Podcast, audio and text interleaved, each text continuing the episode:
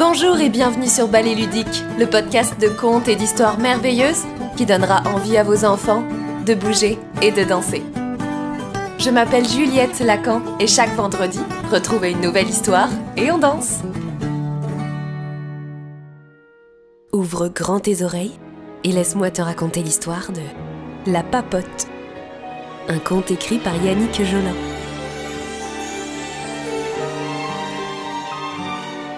Dans la grande maison, trois sœurs vivaient toutes seules.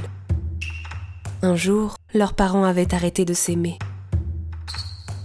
Ils étaient partis chacun de leur côté et les avaient oubliés là. Elles avaient organisé leur vie sans parents, sans argent, sans beaucoup de vêtements, en s'habillant de rip et de rap, avec une seule robe pour trois. Et c'est pas beaucoup. Elles travaillaient à journée longue, faisant des dessins et des paniers d'osier. Chacune à leur tour, elles allaient les vendre au marché.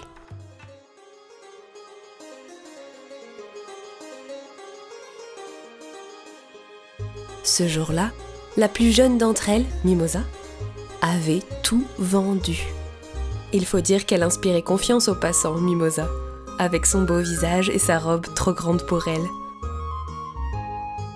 Au retour, ses sœurs lui ont dit Va acheter une nouvelle robe, ça nous en fera deux. Aussitôt, Mimosa est repartie. À l'entrée du marché, un homme vendait des poupées de chiffon, des papotes.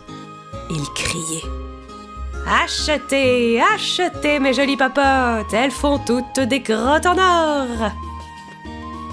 Personne ne lui en prenait, on l'évitait même. Les gens croyaient qu'il était fou.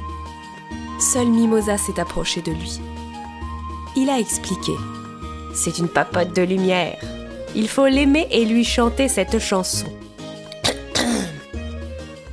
À la balotte, Marie-Charlotte, qui fait des grottes pour sa papote, papote, papote, papote, papote. Puis il ajouta Et tu verras des grottes en or. Mimosa l'a cru et lui a donné son argent. Quand elle est revenue à la maison avec la papote, ses sœurs lui ont crié dessus. Elles l'ont rouspété très fort. Trop naïve, pas délurée. Mais qu'est-ce qu'on va faire de toi? Mimosa a dû s'enfuir pour empêcher ses sœurs de déchirer sa poupée. Elle a bercé sa papote en y mettant l'amour et les mots de tendresse qui lui venaient. Elle pleurait. Et pendant qu'elle pleurait, la lueur est arrivée. La papote éclairait la nuit. Alors Mimosa s'est mise à chanter d'une petite voix. À la balotte, Marie-Charlotte, qui fait des grottes pour sa papote, papote, papote. Ça brillait sur le sol de la chambre. La papote faisait des grottes en or. À l'éclaircie du jour, avec son trésor, Mimosa est partie magasiner des robes.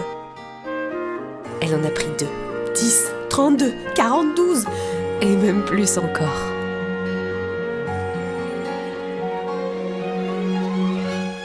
Elle est revenue les bras chargés de cadeaux pour ses sœurs et bobinée de surprises. Ensemble, elles ont fêté comme jamais.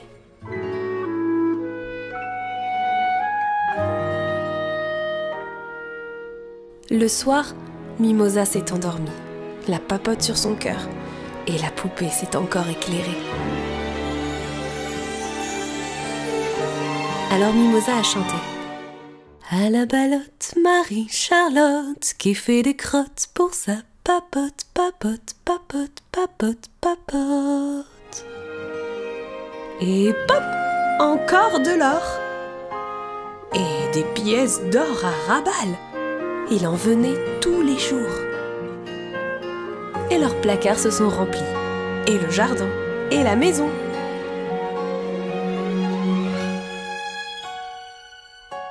Mais il y avait à côté de la maison des trois sœurs un voisin, un jaloux. Il a d'abord écouté derrière la porte, nuit et jour, notant la formule magique sur un petit carnet pour ne pas l'oublier. Puis un soir, il a bondi sur la papote, l'a serré, l'a traîné dans sa nuit. Il a chanté très fort la chanson. Il a mélouné, mélouné.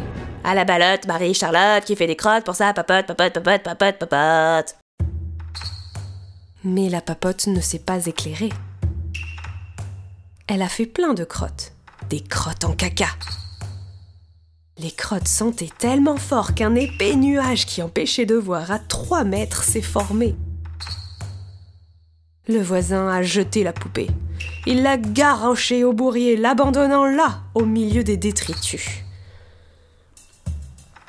Et une fois sa lumière éteinte, la papote est devenue terrible.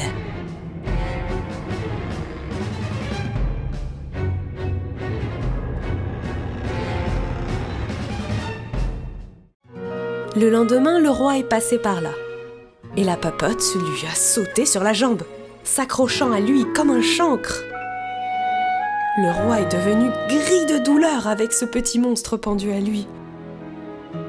On s'est affairé, les soldats, les ministres, les assistantes sociales, les journalistes. Mais personne ne pouvait l'arracher de la jambe du roi. On a couché le roi malade sur le chemin. Il était jeune, le roi, pas habitué à souffrir. C'est le problème de beaucoup de jeunes rois.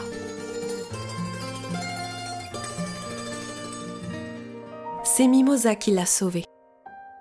Personne n'a su comment elle est arrivée là. Quand elle s'est avancée près du roi, si belle dans sa robe, il a souffert encore plus.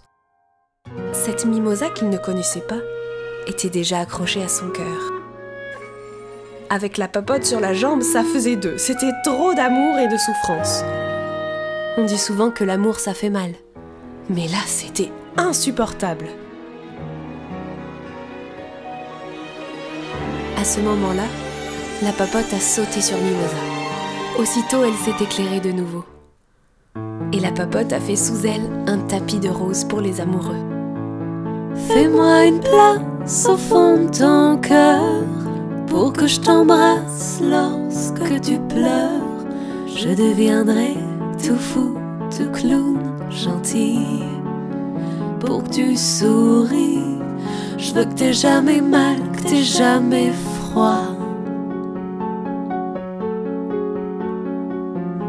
Et tout m'est égal, tout à part toi.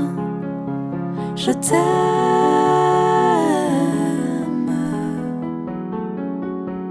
Et quand le roi et Mimosa se sont embrassés, tout le pays entier s'est mis à chanter. Un, deux, trois. À la balotte, Marie-Charlotte qui fait des crottes pour sa papote, papote, papote, C'était la papote, un conte de Yannick Jolin. J'espère que cette histoire t'aura plu autant qu'à moi. Moi, je te retrouve la semaine prochaine pour une nouvelle histoire.